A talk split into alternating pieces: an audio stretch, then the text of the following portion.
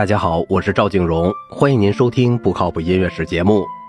罗杰·塞辛斯在其无伴奏小提琴奏鸣曲和后来的作品中自由地应用序列手法，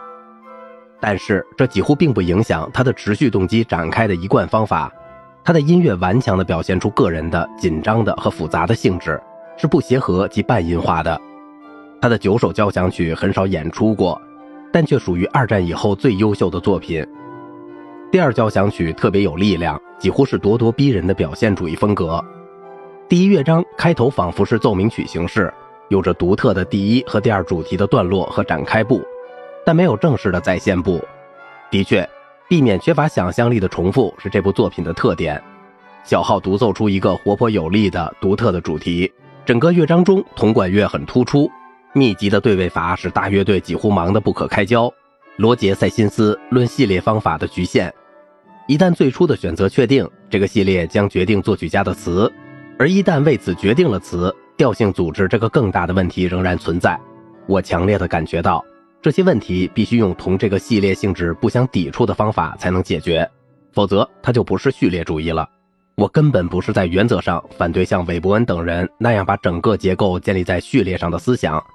我要说的是，即使这样建立了结构，从最后的分析来看。我认识声音效果还是来自对这种序列音的控制，而是自音与音之间的关系，就像作曲家用这样的方法谱写它们一样。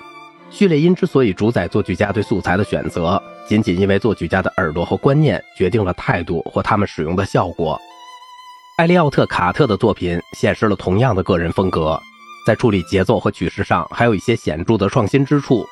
从他的大提琴奏鸣曲开始，卡特就实验他所谓的节拍转换。其中速度就像十五世纪末那些音乐那样按比例的变化，在演奏者的部分中制造了一种过渡，从一种速度和节拍通过一个中间阶段转入另一速度和节拍。这个中间阶段兼有前后部分的节奏组织的某些方面，它在一个时值单位中实现了精确的比例变化。卡特在第一弦乐四重奏中进一步发展了这一方法。当一个演奏者继续按原先的速度演奏时，第二个演奏者就应该加快速度，这赋予每个演奏者一个清楚的个人轮廓。这种有明显区别的线条的对位，部分的灵感来源是埃弗斯那种对熟悉的赞美诗和流行音乐的拼贴方法，以及在英国牧歌中能够听到的那种交叉重音、持续不断的律动和节奏的多样性，使每一声部具有极为流利的一贯和独立的性质。在第一弦乐四重奏中。这种相互作用的效果，部分是由于两个四音符小组和它们的移位造成的。它们是全程四音列的两种形式，即四个音高级的一组，它可以配对来产生每一种可能的音程。两个全音程的四音符小组是唯一的两种可能。在第二弦乐四重奏中，每一个器乐声部都具有一种个性，在合奏中彼此互动，仿佛是一部戏剧作品，实现了音乐戏剧人物虚拟的对位。速度的转换还在出现，但已经不那么经常了。这里明显的看出一种表现主义写作的倾向，这一点在乐队变奏曲中甚至更为显著。这件作品有着丰富的动机对比和卡特所谓的音乐行为的相互影响，涉及个别乐器和大型作品的插部的性格。钢琴协奏曲写于柏林，继续着力度上的对抗。